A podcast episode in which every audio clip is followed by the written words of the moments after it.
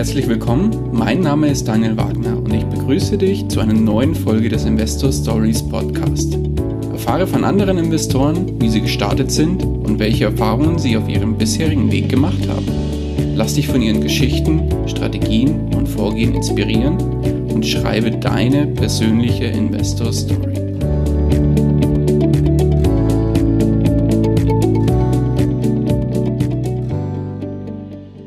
Und herzlich willkommen zu einer neuen Folge des Investor Stories Podcast.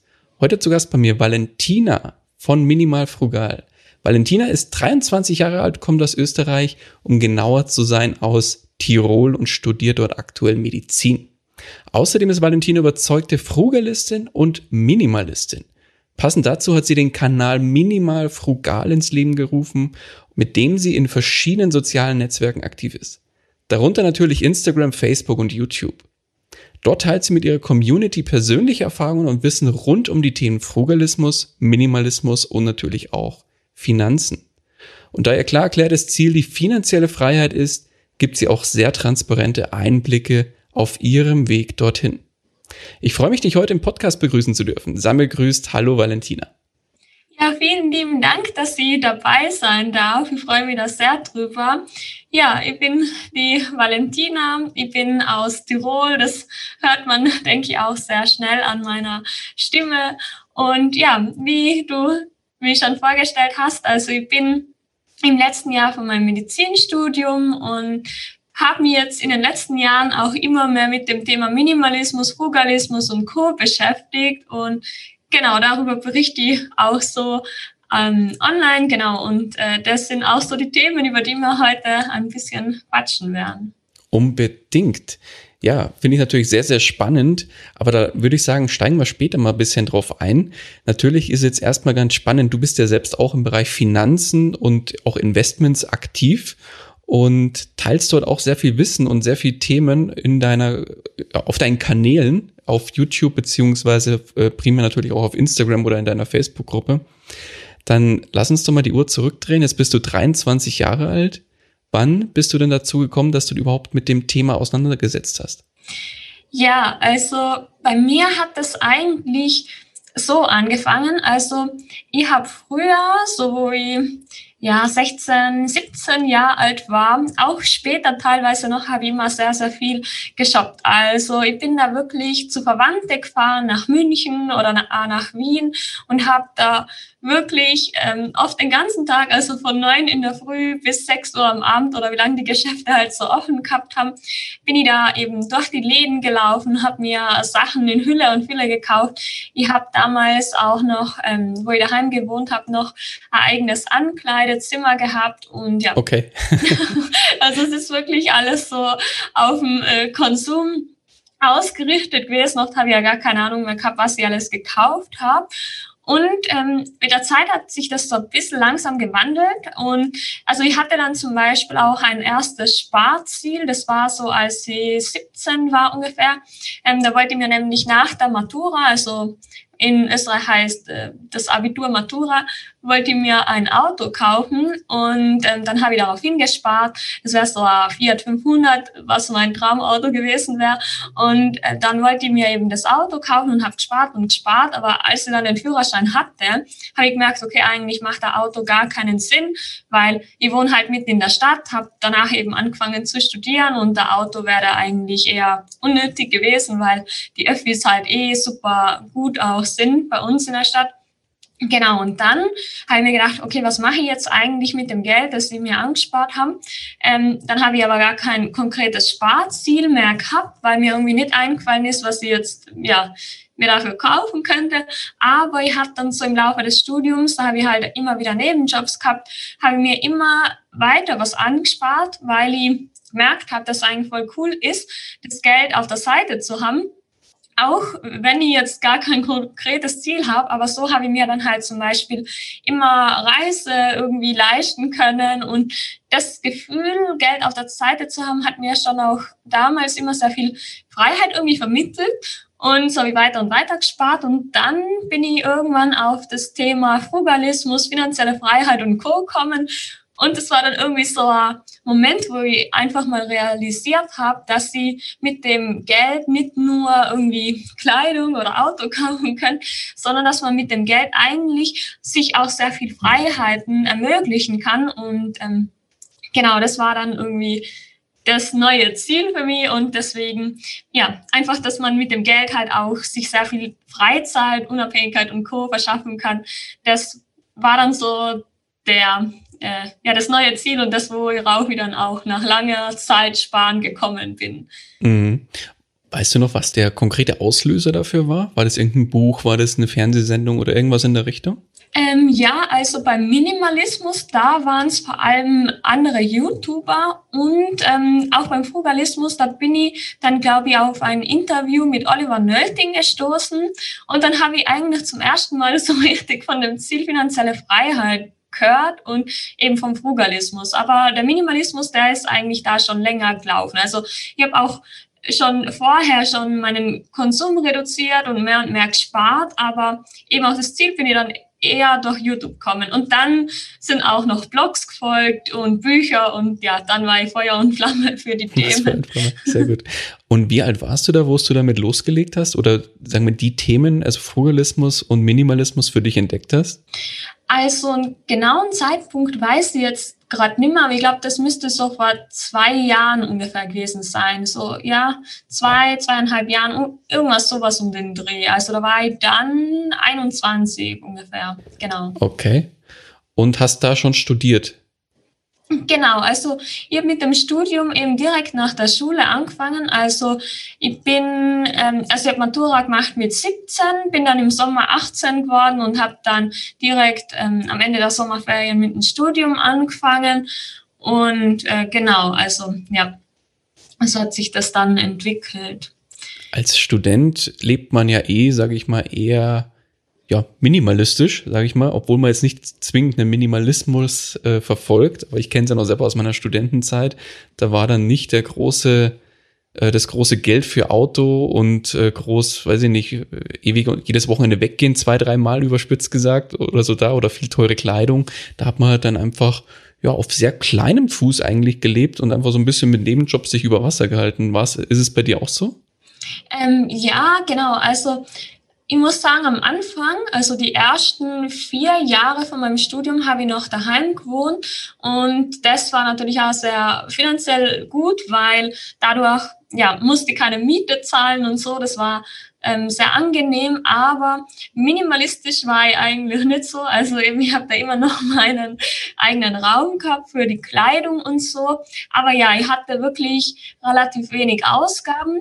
Ich glaube, da spielt vielleicht auch noch das Umfeld eine Rolle, weil eben man hat dann ja äh, Freunde, die auch studieren und dann ähm, ergibt sich halt eh meistens so, dass man weniger kauft und deswegen fällt es, glaube ich, ja gar nicht so ähm, ich glaube, dass da dann eher der Unterschied ist, dass die halt ähm, mehr und mehr auch angefangen haben, mich mit dem Thema Investieren zu beschäftigen und äh, zu schauen, also auch wenn ich jetzt zum Beispiel in den ersten Jahren dankbarerweise gar nichts ähm, dazu verdienen hätte müssen, weil ich eben noch daheim gewohnt habe, ähm, aber habe ich halt geschaut, dass sie irgendwie was dazu verdienen, weil ich habe dann mit der Zeit, also ich habe wirklich auch schon in der Schule so Plakate verteilt, Flyer verteilt und ja, so Promotion-Aktionen, dann irgendwie so Sitzwache gemacht in der Klinik, also da passt man dann so auf Patienten auf oder erste Hilfekurse geben und so. Und ich habe ah, okay. halt, genau, und mir hat es halt irgendwie auch immer Spaß gemacht, diese Nebenjobs zu haben und es war halt auch sehr angenehm, wenn man weiß, okay, man macht es auch irgendwie in einer gewissen Weise freiwillig. Also klar, das ist auch ein sehr großer Vorteil, den viele nicht haben.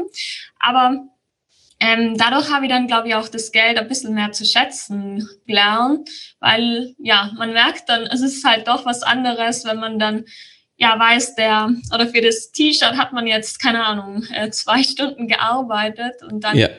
fragt man sich zweimal, ob man diese das T-Shirt jetzt doch noch braucht, nachdem man schon 50 andere hat. Mhm. Mal eine ganz doofe Frage. Was ist Geld für dich?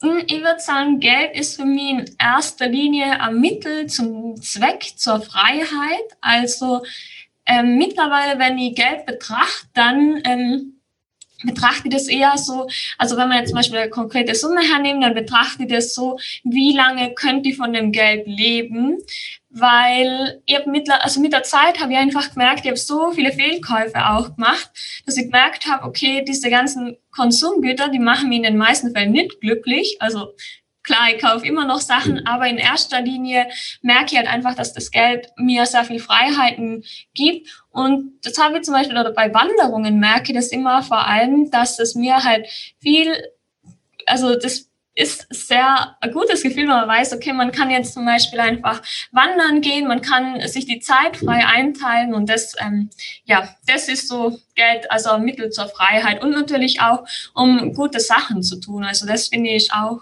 ein wichtiger Punkt beim Geld. Man kann damit viel Gutes schaffen. Mhm. Inwiefern? Oder was, was, was definierst du als Gutes? Also zum Beispiel habe ich mit der Zeit auch gemerkt, dass sie viel lieber Geld spenden, als irgendwie mir das letzte T-Shirt zu kaufen oder die nächste Hose und so.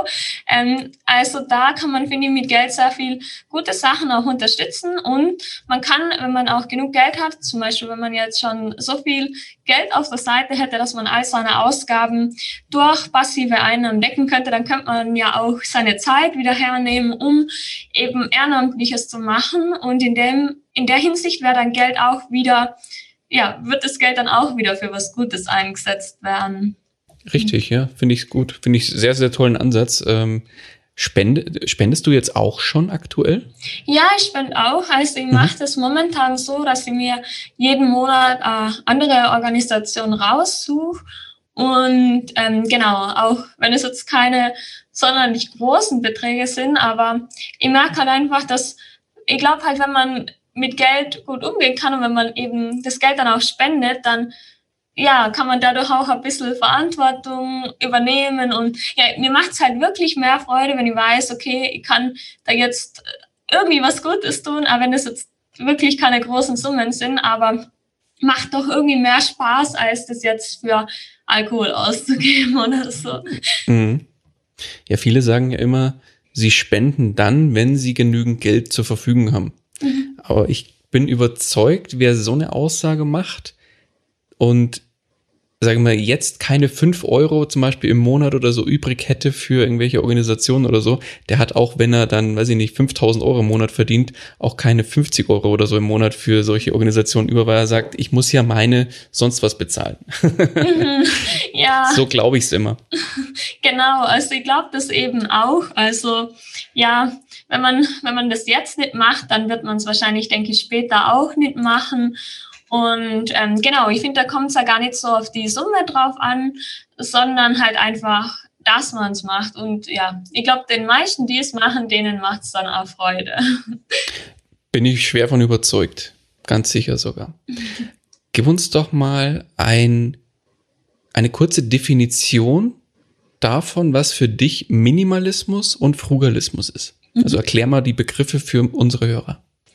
Ja, gern. Also Minimalismus und Frugalismus sind ja auch oft so Lebensstile, die, glaube ich, sehr oft ähm, in einen Topf geworfen werden, weil sie, finde ich, auch in sehr vielen Punkten ähnlich sind. Also Minimalismus bedeutet für mich eher ähm, so das Thema Besitztümer und weniger das Thema Geld. Also Minimalismus heißt für mich, dass sie Sachen haben, beziehungsweise nur Sachen haben, die mir wirklich auch einen Mehrwert bieten und an denen ich Freude habe und dass sie einfach Dinge, die was überflüssig sind, die mir vielleicht eher abhalten, weil sie zum Beispiel wie jetzt irgendwelche Dekoartikel nur rumliegen und eigentlich gar nicht benutzt werden. Ich meine, wenn sie mir Freude machen, wenn es mir Spaß macht, die anzuschauen, dann ist super. Aber wenn ich mich eigentlich immer nur ärgere, dass ich sie abstauben muss, dann mhm. ähm, wäre es besser, sie auszumischen.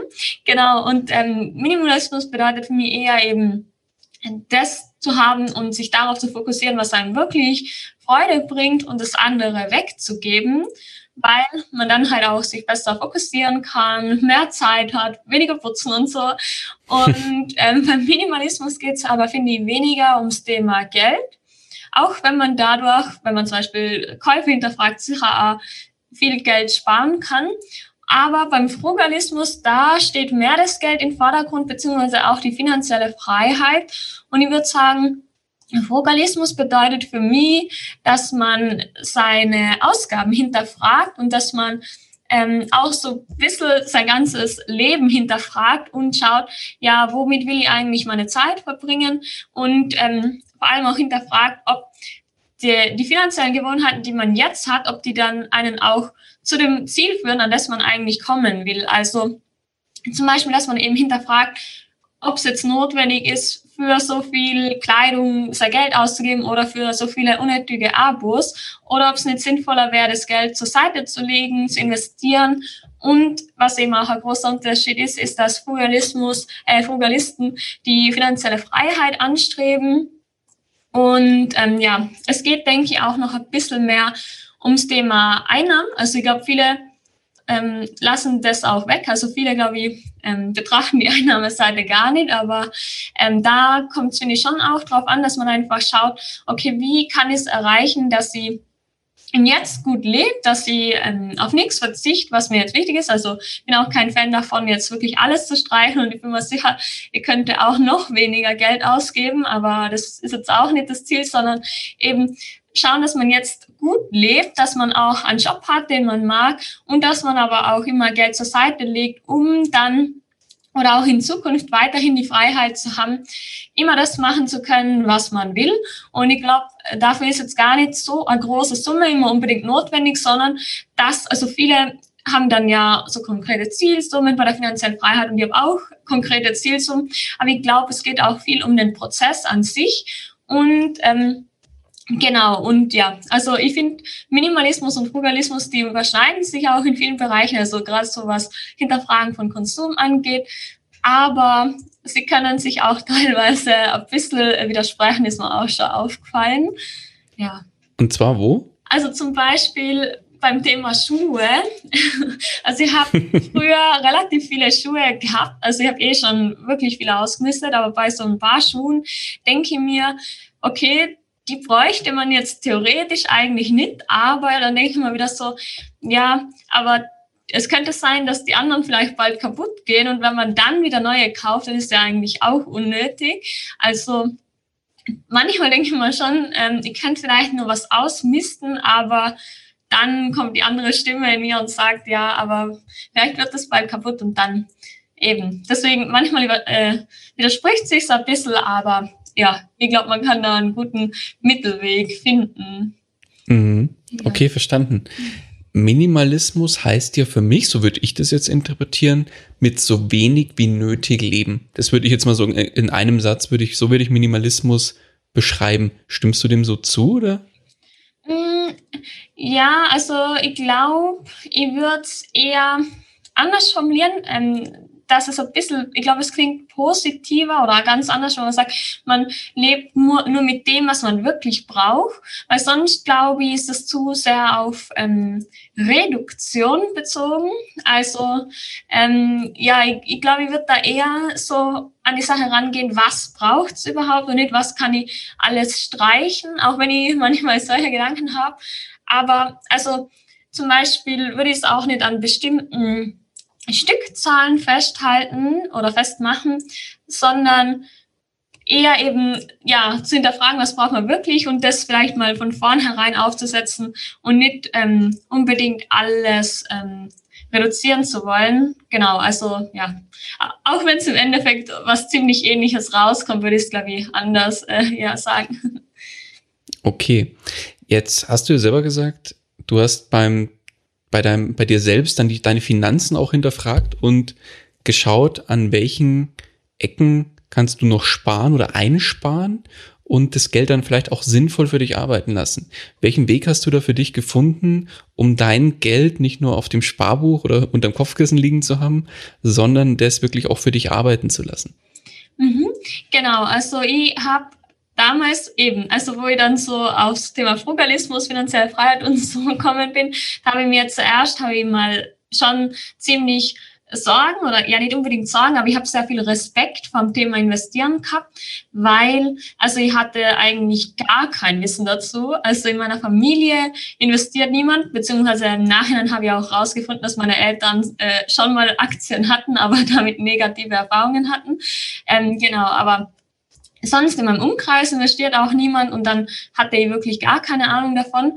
Ich habe dann aber angefangen, mich wirklich einzulesen, viele Bücher, Videos und Co. zu schauen und dann auch mich mit anderen auszutauschen, eben online. Und dann habe ich halt für mich so den Entschluss getroffen oder die Erkenntnis gewonnen, dass ETFs für mich wahrscheinlich oder bin ich auch immer noch der Überzeugung am besten geeignet sind und ja, würde ich auf jeden Fall auch immer wieder so machen. Also ich würde zwar früher anfangen mit dem Investieren, aber ich habe eben den Großteil von meinem Geld in ETFs gesteckt und das war Sparplan, also die laufen jeden Monat automatisiert ab.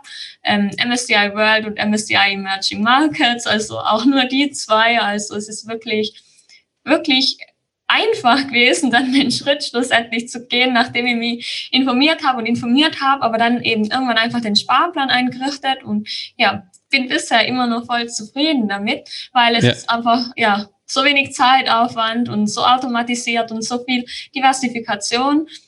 Genau. Und dann habe ich mit der Zeit auch mich mehr mit anderen Investmentformen beschäftigt, wie zum Beispiel P2P-Kredite oder zum Beispiel auch Kryptowährungen. Also ich habe dann auch einen Teil darin investiert. Jetzt hat sich äh, so entwickelt, dass ja Bitcoin eben durch die Decke gegangen ist. Also investiert habe ich im April und dadurch, dass sich jetzt der Kurs da so gut entwickelt hat, ist das Investment ein bisschen übergewichtet. Also das hat sich von alleine halt dann im Laufe der Zeit übergewichtet. Ja, klar. Genau. Und äh, dann habe ich auch noch zwei einzelne Aktien von McDonald's. Das sind aber die einzigen Einzelaktien, die momentan besitzen.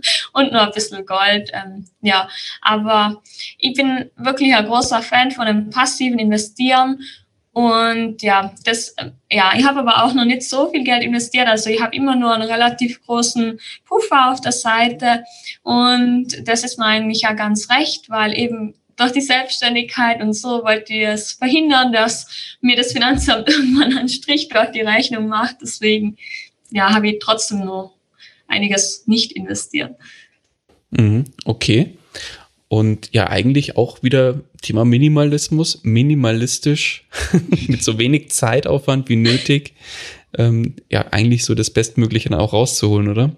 Ja, genau, eben. Also ich finde, es ist wirklich total angenehm gewesen, auch wenn ich jetzt mit der Zeit merke, dass ich mich äh, mehr und mehr auch für Einzelaktien interessieren, beziehungsweise für die Unternehmen und dass sie ja es langsam auch spannend finden, darin mehr Zeit reinzustecken. Aber ja, ich bin, ich bin nach wie vor überzeugt davon und ich glaube, wenn man sich auch so ein bisschen die Studien anschaut, dann ist es ja wirklich oft so, dass man mit weniger mehr erreichen kann, auch an der Börse. Also ja, ähm, na, ist schon wirklich sehr angenehm. Also ich habe, glaube ich, im vergangenen Jahr vielleicht so eine Stunde für meine ETFs aufgewendet. Also es ist schon sehr überschaubar. Also ich habe einmal die Sparrate erhöht, aber mehr habe ich wirklich nicht mehr verändert. Ja. Okay. Das Geld für deine heutigen oder für dein heutiges Portfolio und für deine Investments, wo das her? Also ich habe ähm, vor allem eben immer nebenbei gearbeitet. Das Geld durfte ich dann netterweise äh, behalten. Also ich habe dann nicht ähm, Miete zahlen müssen, wo ich noch daheim gewohnt habe. Und dann eben die Geschenke habe ich manchmal, also meistens habe ich auch einen Teil davon eben gespart und ähm, nicht alles ausgegeben. Also mit der Zeit habe ich dann immer mehr gespart. Am Anfang habe ich noch mehr davon ausgegeben. Und genau, also jetzt durch die Selbstständigkeit und, und so ähm, hat sich dann mein Einkommen so erhöht, dass sie, dass sie eben ja doch einiges investieren kann für die Verhältnisse. Und ähm, jetzt zum Beispiel arbeite ich ja äh, heute im Krankenhaus und da ja, kommen zwar nur 500 Euro rein, aber eben die, die, die ganzen Einnahmequellen, die, die summieren sich dann auf. Genau. Mhm. Jetzt bist du ja überzeugte Minimalistin und Frugalistin. Du teilst ja auch sehr transparent auf deinen Kanälen, wie viel du monatlich ausgibst und wie so dein, dein, dein, ja, eigentlich dein Ausgabeverhalten, wie sich das so zusammensetzt. Magst du mal mit unseren Hörern teilen, wie hoch deine Sparrate monatlich ist und vielleicht auch eine konkrete Zahl nennen, wie hoch deine Ausgaben oder dein, deine Lebenshaltungskosten monatlich sind? Mhm gern. Also ich gebe so ungefähr 725 bzw. 750 Euro im Monat aus. Der Hauptteil davon ist auf jeden Fall die Miete. Also ja, Tirol ist nicht gerade günstig, aber ich zahle mit 450 Euro für meine 30 Quadratmeter Wohnung eh noch relativ wenig. Also da könnte man auch locker 600 Euro dafür zahlen. Genau, dafür geht auf jeden Fall mal das meiste drauf. Und ich habe eben kein Auto, ich habe ja eigentlich fast keine Abos und ähm, fürs Essen gebe ich so ungefähr 120, 150 Euro im Monat aus, je nachdem. Dann kommen halt immer mal so variable Ausgaben dazu. Aber ja, es summiert sich so ungefähr auf 750 Euro pro Monat. Und was die Sparrate angeht, ist es tatsächlich sehr unterschiedlich und das kann ich gar nicht so genau beziffern, einfach weil mein Einkommen jeden Monat unterschiedlich ist. Ähm, genau, also es ist wirklich sehr, sehr verschieden. Aber ähm, ich würde sagen, meine, also ich schaue, dass ich jeden Monat 1500 Euro habe ich letzten, letztes Jahr immer investiert. Das hängt aber auch zum Teil damit zusammen, dass ich ja eben fünf Jahre lang quasi äh, das Geld gespart habe und dann nicht alles auf einmal investiert habe, sondern langsam per Sparplan. Und deswegen ähm, habe ich eben dann auch die 1500 Euro gewählt. Und ja, jetzt so langsam steigen meine Einnahmen halt noch mehr und jetzt schaue ich oder habe ich als Ziel, dass sie äh, 2021 dann 30.000 Euro insgesamt investiere. Also das wären dann 2.500 Euro pro Monat. Wow. Genau, also es ist ja, es ist doch ziemlich viel. Ähm, ja, das schaffe ich halt eben wirklich nur dadurch, dass ich halt wirklich sehr wenig ausgib und mhm. ähm, ja, durch die verschiedenen Einnahmequellen doch relativ viel jetzt schon verdienen. Also für das, dass ich noch Studentin bin, finde ich, es schon ziemlich viel. Und ähm, ja, dadurch, dass ich halt eben noch einiges nicht investiert habe, hoffe ich ja, dass sie das Ziel erreichen werde. Mhm. Und du hast vorhin mal gesagt, dass bei dir das Thema finanzielle Freiheit mit einer konkreten Zahl belegt ist. Magst du uns diese, die, die Zahl verraten? Ja, gern. Also ähm, ich habe mir eben eigentlich sogar zwei Zahlen gesetzt. Und zwar habe ich meine, also für mich bedeutet halt finanzielle Freiheit, dass ich all meine Ausgaben durch passive Einnahmen decken könnte. Und ähm, ich gehe jetzt nicht nach der Dividendenstrategie, also ich lege meinen Fokus nicht auf Dividenden, sondern ich habe mir das Zielvermögen anhand von der 4%-Regel berechnet. Und wenn man da hergeht, also die Sache ist ja, ich bin mir ziemlich sicher, dass meine Ausgaben steigen werden. Also das ähm, ist mir auf jeden Fall klar. Und deswegen ist es eigentlich auch relativ schwierig, jetzt konkret eine Zielsumme zu nennen, weil, ja, ich weiß nicht, wie hoch sie dann sein werden, aber ich habe jetzt einfach mal mit dem Doppelten von meinen jetzigen Ausgaben gerechnet. Also das wären dann 1500 Euro pro Monat. Und laut der 4%-Regel bräuchte man dann eben so ungefähr eine halbe Million Euro. Und ähm, dadurch, dass sie halt jetzt nur weniger ausgibt, haben wir jetzt mal erstmal 250.000 Euro vorgenommen, weil das wäre dann die Hälfte. Und ich gebe ja momentan auch die Hälfte aus, aber ja, ich weiß nicht, wie lange meine Ausgaben nur so niedrig sind, deswegen ja, wird meine Zielsumme irgendwo dazwischen sein, aber ich merke halt auch immer mehr, dass die konkrete Summe gar nicht so wichtig ist, weil im Endeffekt habe ich halt eh nicht vor, aufzuhören zu arbeiten und ich weiß auch gar nicht, ob ich dann jemals in die Entsparphase komme, also weil ich ja eh nicht vorhabe, aufzuhören zu arbeiten. Deswegen ich merke halt immer mehr, weil, weil viele stellen sich ja dann auch die Frage, ja, reicht es überhaupt oder reicht es nicht? Aber ich finde eigentlich ist die Frage relativ überflüssig, weil ja, wenn man halt, keine Ahnung, mit ähm, 30 oder so 100.000 oder mehr am Konto hat, dann ja, hat man doch schon so viel erreicht, oder? Und hat doch schon so viel Freiheiten. Und ich glaube, wenn man sich da immer nur auf diese Zahlen fokussiert und immer Angst hat, es könnte nicht reichen, dann wird man da nie frei sein, oder? Ich würde sagen, nein. Also dann hat man ja immer irgendwie so diese Blockade im Kopf. Da bin ich voll bei dir.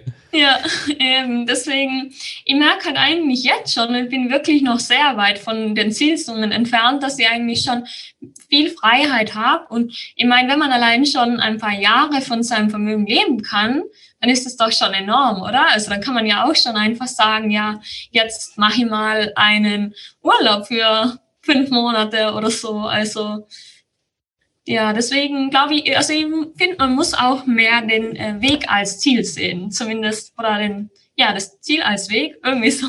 Genau. der Weg ist das Ziel, ne? Ich glaube, der so rum ist, ja, genau. genau. Der Weg ist das Ziel. Gibt es, glaube ich, auch ein Buch, das so heißt. ja, voll. Nee, sehr cool. Ja, schön.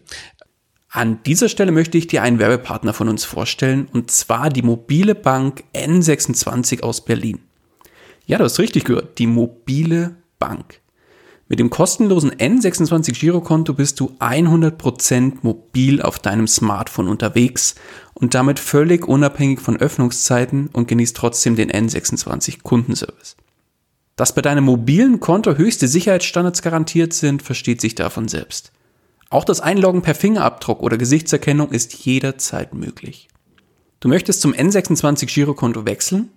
Dabei unterstützt sich das Team von N26 sehr gerne. Und als Hörer des Investor Stories Podcast habe ich gemeinsam mit N26 etwas ganz Besonderes für dich vorbereitet. Du tätigst deine erste Zahlung von mindestens 15 Euro und erhältst im Gegenzug 15 Euro von N26 auf dein neues Kundenkonto gutgeschrieben. Den Link zum N26 Girokonto und weitere Informationen findest du in den Show Notes oder unter investor-stories.de slash N26. Und jetzt wünsche ich dir viel Spaß beim weiteren Interview. Aber dann lass mich dir jetzt mal eine ganz spannende Frage stellen. Stell dir mal vor, dein Konto würde jetzt über Nacht 5000 Euro jeden Tag dazu kriegen, dein Leben lang. Mhm. Also einfach mal so, aus welchen Gründen auch immer, du kriegst jeden Tag 5000 Euro auf dein Konto überwiesen. Mhm. Was würde sich jetzt für dich ändern? Ja, also klingt auf jeden Fall spannend. Ähm, ich muss sagen, ich glaube, tatsächlich wird sich momentan gerade gar nicht so viel verändern. Also ich würde weiterhin das Studium fertig machen. Also jetzt bin ich auch bald fertig. Ähm, ja, und danach, ähm, also ich glaube, es wird sich tatsächlich gar nicht so arg viel verändern, außer dass die vielleicht ja direkt danach noch den Norwegen-Urlaub anschließt oder so. Aber ja, tatsächlich bin ich eigentlich wirklich sehr zufrieden mit meinem Leben. Also mir macht es am meisten Spaß, wenn ich wirklich mal Zeit frei einteilen kann, wenn ich mich mit den Sachen beschäftigen kann, die mir am meisten Freude machen und wandern gehen und so. Also ja, ich glaube, ähm, ich würde mein Studium fertig machen, dann in Norwegen Urlaub und ähm, ja, danach habe ich auch noch einige Ideen. Also keine Ahnung, zum Beispiel nochmal was anderes studieren, Informatik oder so, weiterhin selbstständig sein und ja, also Genau, und, und natürlich auch einiges könnt ihr dann ja auch davon spenden und ähm, ja, quasi wäre ich dann ja schon finanziell frei. Also wenn ihr wirklich jeden Tag 5000 Euro aufs Konto bekommen wird, dann, ja, ich glaube, ihr wisst gar nicht, was ihr mit dem Geld alles machen. Also ich glaube, ihr wird dann, weiß ich nicht, vielleicht jeden Tag einen Helikopterflug machen oder so. also das wäre ja uns so. ja, das wäre das wäre echt heftig. Also da müsst ihr dann mir überlegen, keine Ahnung, vielleicht würde ich irgendwie Unternehmen gründen oder ja. Vielleicht oder vielleicht dann doch mal eine größere Wohnung, Auto anschaffen? Mm, ja, also ich glaube, ihr wisst nicht, also ich glaube, Auto würde ich mal eher nicht anschaffen, eher würde ich mal, glaube ich, einfach ein Chauffeur plus Auto anschaffen, so, der was mir dann bei 5000 Euro pro Tag ist eh locker drin. Also, ich, weil Autofahren mag ich wirklich nicht gern. Also, ich glaube, ich bin bisher seit meinem Führerschein, der ist fünf Jahre her, na, sechs Jahre ist der schon her, bin ich ähm, ungefähr 20 Mal selber am Steuer gesessen. Also, ja, ich, ich glaube, aber was sie definitiv machen wird, wäre mir auch einen Koch anzuschaffen, weil das ist auch etwas, was ich gar nicht mag. Also, ja. Oder je, jeden Tag halt essen, essen liefern, kochen lassen. So, und jetzt die freche Frage, widerspricht es nicht eigentlich dem Denken des Minimalismus und Frugalismus? Ja, ich muss sagen, ähm, gerade so beim Essen ist echt was, was sie da würde ich definitiv auch noch mehr in Zukunft ausgeben, beziehungsweise dafür gebe ich ja eigentlich relativ viel noch. Also ich hole mir zumindest sehr oft was zum Essen. Ähm, es ist wirklich etwas, wo ich dann, also da würde ich definitiv dann auch in Zukunft noch mehr Geld dafür ausgeben. Aber ja, auch, ähm, ja, keine Ahnung, eben Auto wird mir halt an sich nichts bringen, weil ich wirklich ungern Auto fahre.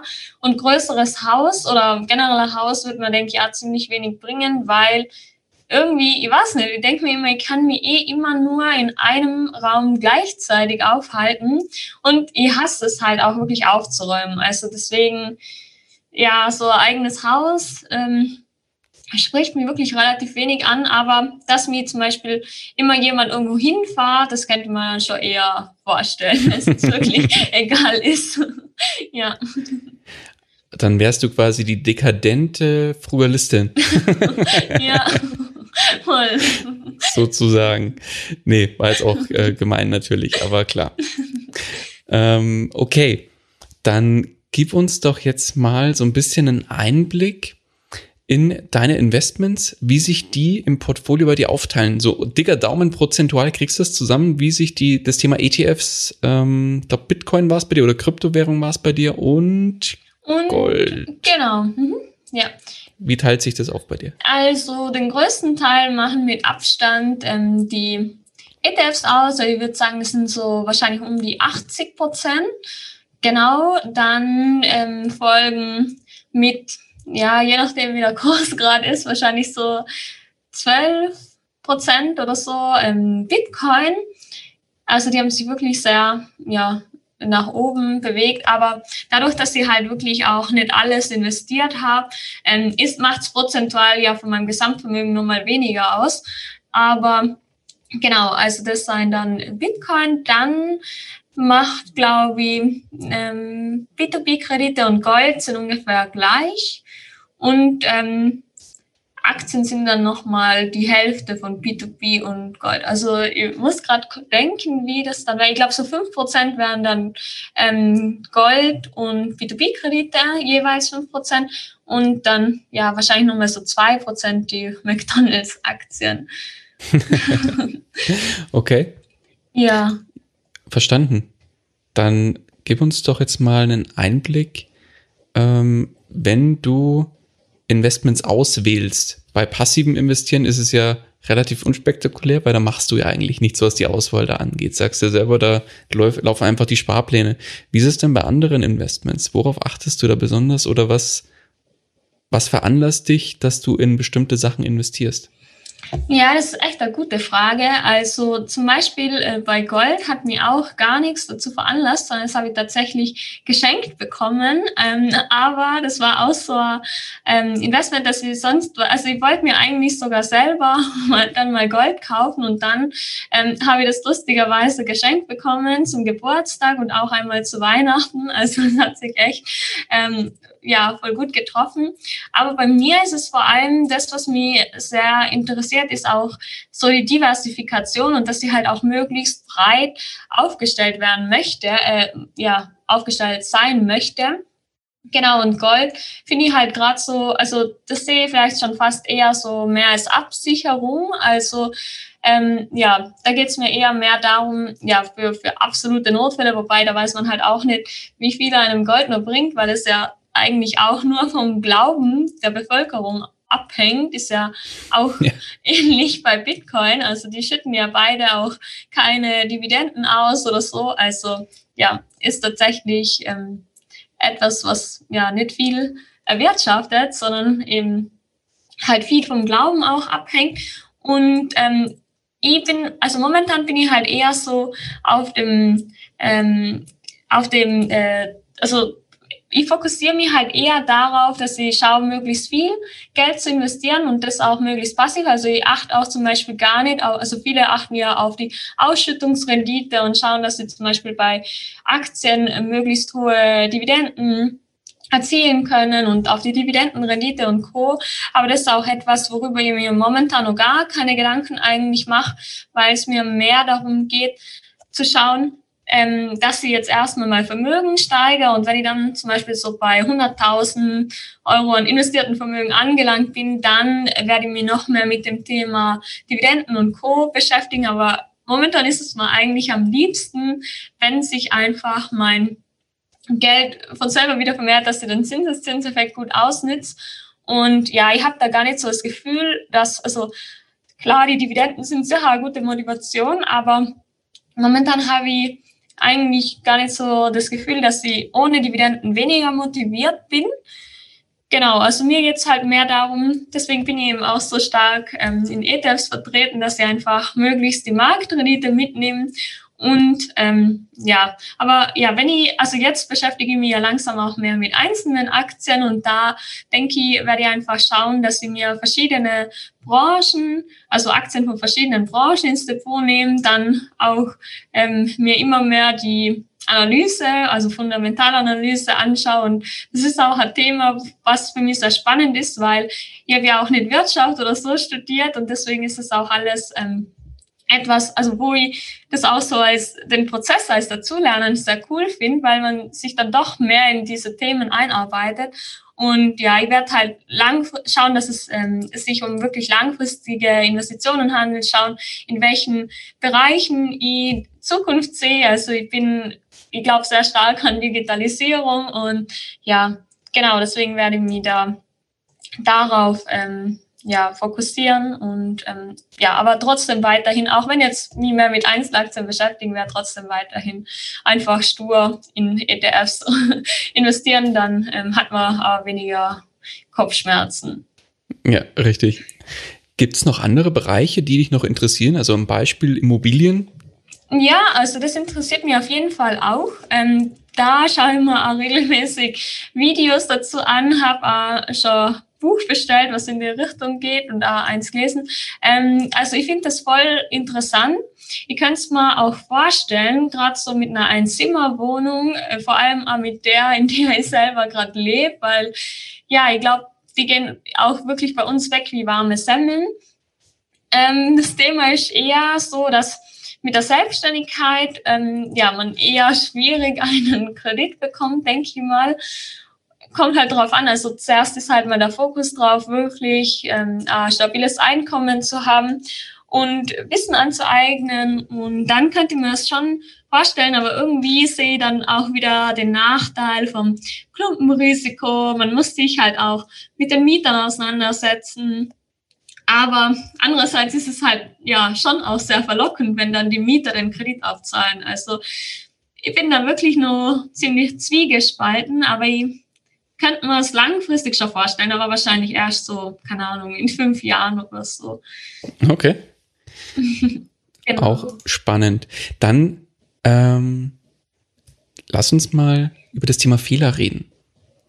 Und zwar Thema Fehler bei, ja, ich würde mal das auf das Finanzthema ausweiten und nicht nur aufs Investieren. Was war denn, wenn du so zurückblickst auf dein, auf deine Reise, auf deiner finanziellen Reise, was war denn so dein größter Fehler, was das Thema Finanzen angeht?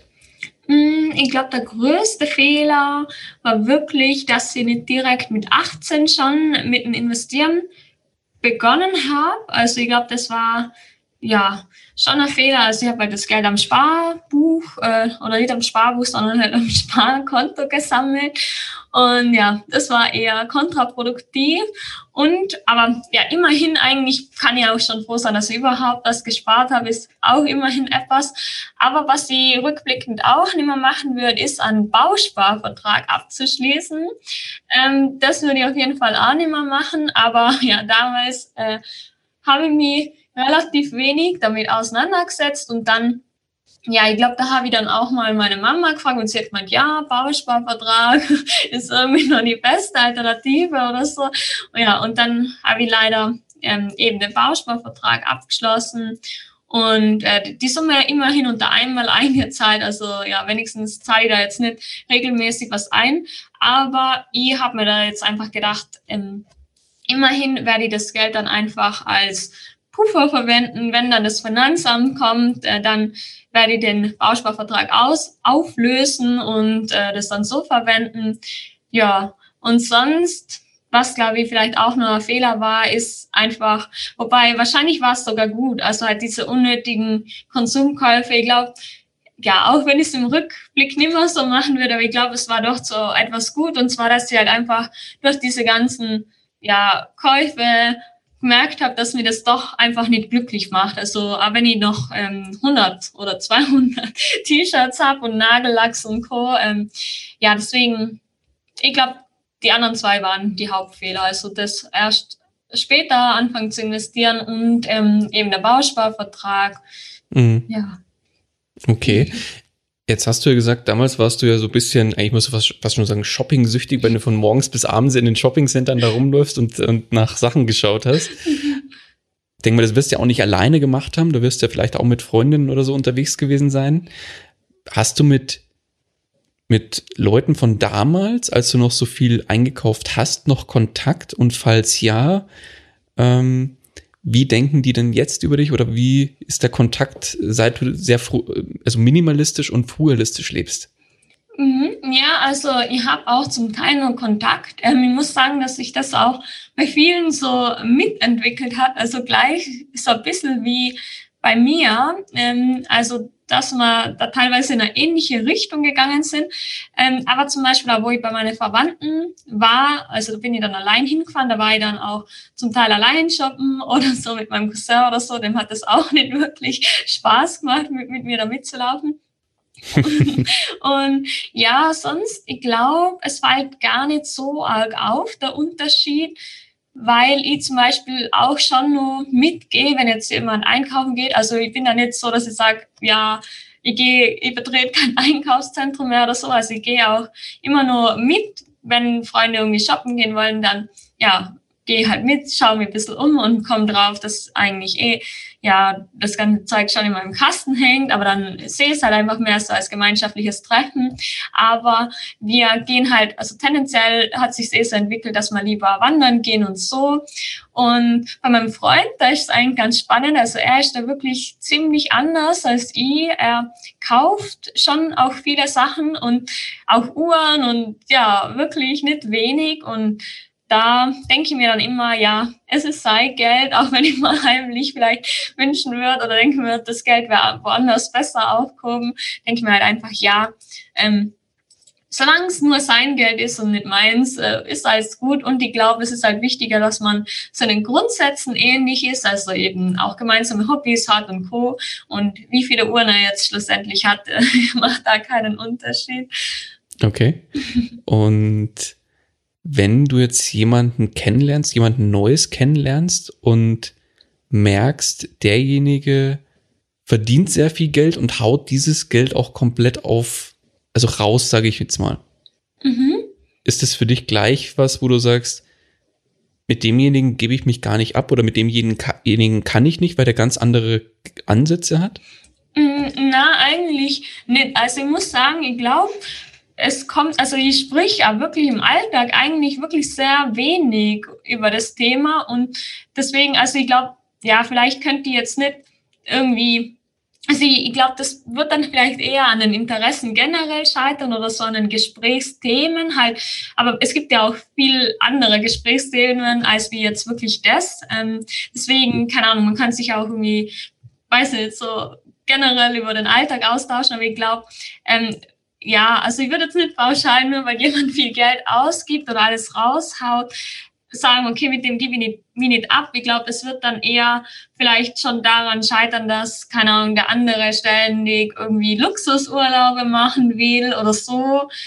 dass es dann einfach von dem her vielleicht zu weit auseinander geht oder vielleicht auch ganz andere Grundsätze hat oder auf was anderes Wert legt. Also vielleicht, keine Ahnung, gibt ja, glaube ich, auch so Freundeskreise, wo dann gegenseitig mit Markenkleidung oder so ähm, äh, ja verglichen wird oder so, ich glaube, dann ja, dann ist glaube ich schon ganz andere ja so ganz ein anderes Ding da und dann findet man vielleicht wenig Gemeinsamkeiten. Aber ja, ich habe auch wirklich eben in meinem Freundeskreis sind da Leute, die mehr Geld ausgeben, aber ich gehe auch normal mit denen essen und so. Also das ähm, ist alles gar kein Problem eigentlich. Also ja, deswegen okay. es fällt eigentlich wirklich gar nicht auf im Alltag. Nee, verstanden. In welchen Bereichen gibst, also du hast ja vorhin schon gesagt, du gibst zum Beispiel für Essen bewusst mehr Geld aus, weil du darauf äh, hohen Wert legst. In welchen Bereichen verzichtest du denn bewusst nicht aufs Geld ausgeben, sondern schmeißt das Geld in Anführungszeichen raus, ähm, weil es es dir einfach wert ist? Ja, ähm, gute Frage. Also zum Beispiel würde ich auch beim Skifahren Geld ausgeben, was ja wirklich eher teuer ist. Aber das sind so Sachen, also gerade so Erlebnisse, sind halt wirklich was, wo ich sage, okay, da gebe ich auch Geld aus. Oder zum Beispiel auch, wenn ich irgendwie in Urlaub fahren würde. Also jetzt durch Corona kommt es mir eigentlich eh schon was zugute. Aber ja, wirklich, also zum Beispiel habe ich halt so ein Öffi-Ticket, die zahlt 30 Euro im Monat und kann in ganz Tirol rumfahren mit allen Öffis. Also, und das ist halt das, was ich wirklich am liebsten mache, wandern geht. Das heißt, ich gebe eigentlich quasi kein Geld aus für diese ganzen Wanderungen. Und deswegen, also ja, zum Beispiel für Skifahren würde ich auch mehr Geld ausgeben oder zum Beispiel halt für Reisen. Also ich habe auch geplant, dann nach dem Studium mal eine Norwegen-Reise zu machen ähm, da würde ich dann wirklich auch mehr Geld ausgeben. Aber es ist halt echt so, dass ich, also mittlerweile habe ich einfach nicht mehr das Bedürfnis nach irgendwie neuem Zeug. Deswegen würde ich eher schauen, dass ich da für Erlebnisse oder Essen gehen oder so Geld aus. Mhm. Verstanden. Oder genau, wo ich noch auch mehr Geld ausgebe, ist so technisches Equipment, aber das kann man dann ja auch wieder als Geschäftsausgaben ansehen. Also das rechne Klar. ich nicht zu meinen ähm, zu meinen eigentlichen Ausgaben, aber dafür gebe ich dann auch schon mehr Geld aus oder zum Beispiel für Bücher oder so, aber das, ja, das ist dann eh, finde ich, auch wieder sinnvollere Ausgabe, von der man ja. länger was hat. Definitiv. Definitiv. Dann, jetzt haben wir vorhin über Fehler gesprochen, würde ich mit der gerne auch noch über Erfolge sprechen. Was war denn auf deiner finanziellen Reise, was das Thema Finanzen angeht, dein größter Erfolg? Hm, ich würde sagen, der größte Erfolg war, dass ich gemerkt habe, was mir wirklich wichtig ist, also eben weniger Konsum und dass ich überhaupt mal das Ziel gefasst habe und was, glaube ich, auch so der größte finanzielle Erfolg war, sich eben selbstständig zu machen. Also ich glaube, das war äh, generell eine sehr gute Entscheidung, weil ich gemerkt habe, wie viel Spaß mir das macht und eben auch mit dem Investieren überhaupt anzufangen und ja, das doch zu machen, obwohl ich am Anfang wirklich Respekt davor gehabt habe. Deswegen kann ich ja jeden verstehen, der davor Respekt hat. Aber ja, ich bin echt wirklich sehr froh, dass ich damit angefangen habe. Und ja, ich würde sagen, das und zusammen mit der Selbstständigkeit, das waren so echt ähm, die größten Erfolge finanziell. Mhm. Jetzt hast du schon gesagt, dass du am Anfang viel Respekt vor, vom Anfang überhaupt hattest von, beim Thema Investieren. Wenn jetzt ein Einsteiger zu dir sagt, liebe Valentina, sehr beeindruckendes Interview, was ich gehört habe. Ich würde auch gerne mit dem Investieren anfangen, aber ich habe da einfach auch einen riesen Respekt davor. Gib mir doch mal einen kurzen Rat mit auf den Weg. Wie soll ich denn anfangen und wie verliere ich im Prinzip die Angst davor? Also ich glaube, das Beste ist wirklich, oder das einzige Hilfsmittel wird wahrscheinlich einfach die Bildung sein und ähm, auch das Wissen, dass man mit sehr wenig Geld anfangen kann. Also ich habe da mal gelesen, das sind die Hauptgründe, warum Leute nicht investieren, also die zwei Sachen. Und ja, gegen beide kann man eigentlich sehr schnell oder ja ziemlich schnell und einfach was machen. Also dadurch, dass man ja schon mit 25 oder 10 Euro im Monat anfangen kann, hat man den Punkt schon mal abgehakt. Und es gibt ja heutzutage echt so viele Möglichkeiten, wie man sich weiterbilden kann. Also zum Beispiel das Buch Souverän investieren in ETFs von Gerd Kommer, das fand ich super. Und ähm, ja, YouTube-Kanäle auch wie Finanzfluss und Co. Also da gibt es so viele Möglichkeiten oder auch dein Podcast. Da sieht man ja auch, dass sehr viele Leute am Anfang keine Ahnung gehabt haben und dass man es dann doch irgendwie schafft. Oder zum Beispiel Facebook-Gruppen. Da gibt es auch zum Beispiel die Facebook-Gruppe von Madame Moneypenny. Also falls man jetzt eine Frau ist, dann kann man da Arbeit treten. Und ja, es, es, es gibt wirklich auch so viele Finanzblogger, Talerbox und Co. Also es, ja, ich glaube, es ist heute wahrscheinlich so einfach wie noch nie und dann kann man einfach mal mit 25 Euro Sparplan starten. Also die 25 Euro, die hätte man sonst vielleicht ja beim Essen oder für ein Essen gehen ausgegeben und ja, so kann man sie vielleicht einfach mal investieren und dann das Ganze beobachten und dann merkt man eh, ob man sich wohlfühlt mit den Schwankungen oder nicht und ja, wahrscheinlich wird man sich im Laufe der Zeit daran gewöhnen und vor allem, wenn wir uns das Thema Rentenproblematik ansehen, dann müssen wir wahrscheinlich auch einfach uns daran gewöhnen und eben uns mit dem Thema beschäftigen. Definitiv. Sehr, sehr gutes Stichwort auf jeden Fall auch nochmal. Also Thema Rente. Ähm, ja, weiß gar nicht, ist es in Österreich genauso wie in Deutschland? Ich weiß es ehrlich gesagt jetzt gar nicht, was das Thema Rente angeht. Ist es da auch so, dieses Konzept? Also in Österreich ist auch ziemlich ähnlich. Also ich glaube, wir stehen noch ein bisschen besser da als in Deutschland. also bei uns ist das Rentenalter momentan noch ein bisschen niedriger, aber wir bis wir in Rente sind. ich bezweifle, dass es da überhaupt noch so ein Renteneintrittsalter gibt. Und ähm, bei uns ist halt, ja, was für einen einen ein Vorteil ist, ist für einen anderen ein Nachteil. Also bei uns muss zum Beispiel auch jeder Selbstständige in die Pensionskasse einzahlen, ob er will oder nicht. Ah, okay. Da, soweit ich weiß, in Deutschland nicht so. Also ja, ähm, bei uns ist tendenziell noch ein bisschen besser, aber eben, mir wäre es zum Beispiel auch lieber, wenn ich das Geld jetzt nicht gezwungenermaßen da reinstecken müsste, sondern selbst damit was machen könnt. Aber ja, also ich verlasse mich auf jeden Fall nicht drauf und ähm, wenn noch was dazukommt, ist schön und wenn nichts dazukommt, dann ist es auch okay. Also ja, Gott sei Dank bin ich jetzt noch jung und ja, können wir jetzt noch was dagegen tun. Ganz genau. Ganz genau. Jetzt hast du ja schon gesagt, oder ich habe auch eingangs bei deiner Vorstellung gesagt, dein erklärtes Ziel ist ja die finanzielle Freiheit. Genau. Mhm. Wenn, wenn wir jetzt die Uhr ein bisschen nach vorne drehen, sagen wir mal zehn Jahre, wo siehst du dich da finanziell? Hm, also von der Summe her oder allgemein? Also allgemein. Okay, also ich glaube so in zehn Jahren, ich muss sagen, ich tue mir wirklich mal schwer, das so vorherzusagen, weil zum Beispiel momentan habe ich auch ähm, gar nicht das Ziel, Kinder zu kriegen, aber ich habe gemerkt, was sich alles, also was sich allein schon in den letzten fünf Jahren getan hat, da kann sich in den nächsten zehn Jahren noch sehr viel tun. Aber momentan ähm, würde ich mir einfach wünschen, dass ich mal Zeit genauso verbringen kann, wie ich möchte. Und ja, wenn ich das mir momentan aussuchen könnte, dann wäre das so ein vielfältiger Alltag. Also ich liebe es total, die Abwechslung zu haben. Also ich könnte mir gut vorstellen, dass ich dann einen Tag wandern gehe, einen Tag gehe Skifahren und äh, zwischendurch mal irgendwo hinfahren. Dann könnte ich mir gut vorstellen, dass ich da auch noch nebenbei irgendwie ein Fernstudium mache. Also mir macht es halt voll Spaß, verschiedene Themen zu lernen.